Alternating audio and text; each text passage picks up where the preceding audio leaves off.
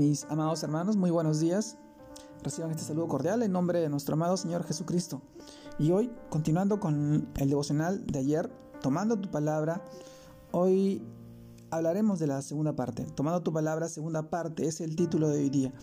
Y hoy vamos al pasaje de Jeremías, capítulo 15, versículo 16, el cual nos dice, fueron halladas tus palabras, y yo las comí, y tu palabra me fue por gozo y por alegría desde mi corazón, porque tu nombre se invocó sobre mí, oh Jehová, Dios de los ejércitos. Jeremías capítulo 15, versículo 16.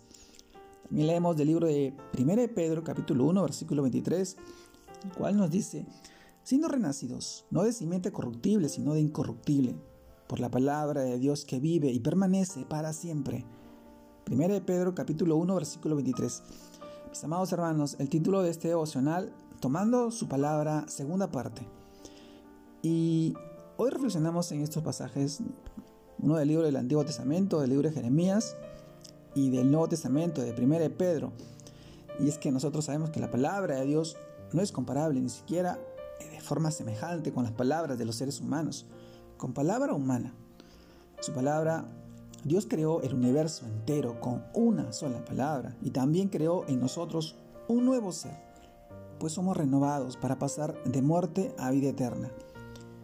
Por eso es gozo y alegría para nuestro corazón cuando la tomamos y creemos en ella, para permanecer en el gozo y la libertad que nos da la Escritura.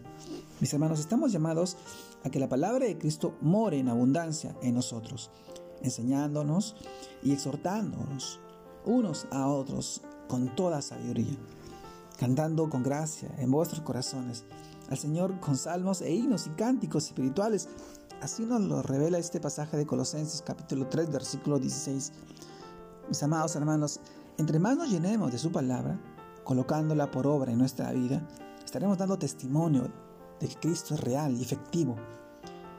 Pues si su palabra permanece en nosotros, Dios mismo se manifestará en nuestra vida.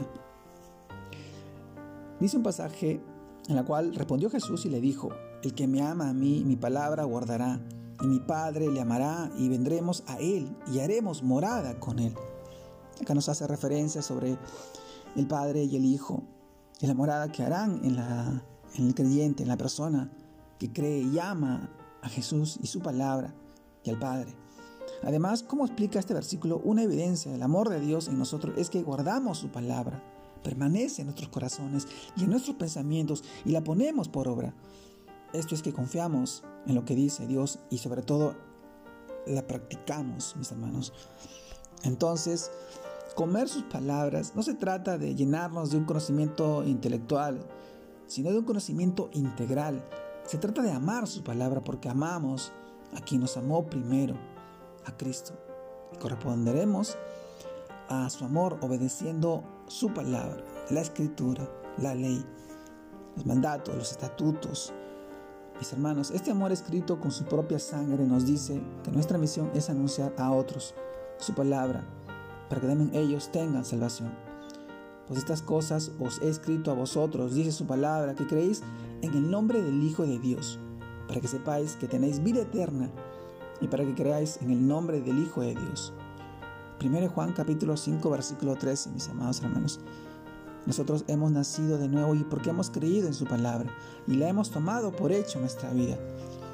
Y no solamente somos simples oidores, sino también tenemos que ser hacedores de su palabra, ponerla en práctica. Es un ejercicio en tu vida, en tu vida diaria, amando a las personas que nos hacen daño, orando por ellos, poniendo en práctica, orando por aquellas personas que necesitan, teniendo una relación personal, practicando un devocional, teniendo un tiempo de oración, tal vez de ayuno. Su palabra se convierte en nosotros ese bálsamo que restaura y renace y vivifica a nuestro ser, llenándonos de su amor, de su misericordia, de su gracia. Y, solamente, no solamente nos bendice a nosotros, también en la vida de nuestra familia, a nuestros hijos, a nuestros padres, a nuestros seres queridos, a las personas que están a nuestro alrededor y necesitan nosotros que le llevemos esa porción de palabra, les dé vida en sus corazones, en todo su ser. Te mando un fuerte abrazo, mi querido hermano. Dios te guarde y te bendiga en este día de domingo familiar al lado de tu familia. Compárteles una porción de la palabra de Dios y, que sigas creciendo y que el Señor te, fructifique, te bendiga y te llene de gozo y alegría en este tiempo y en los tiempos que vendrán. Saludos a todos mis hermanos. Un abrazo grande a la distancia. Dios los bendiga.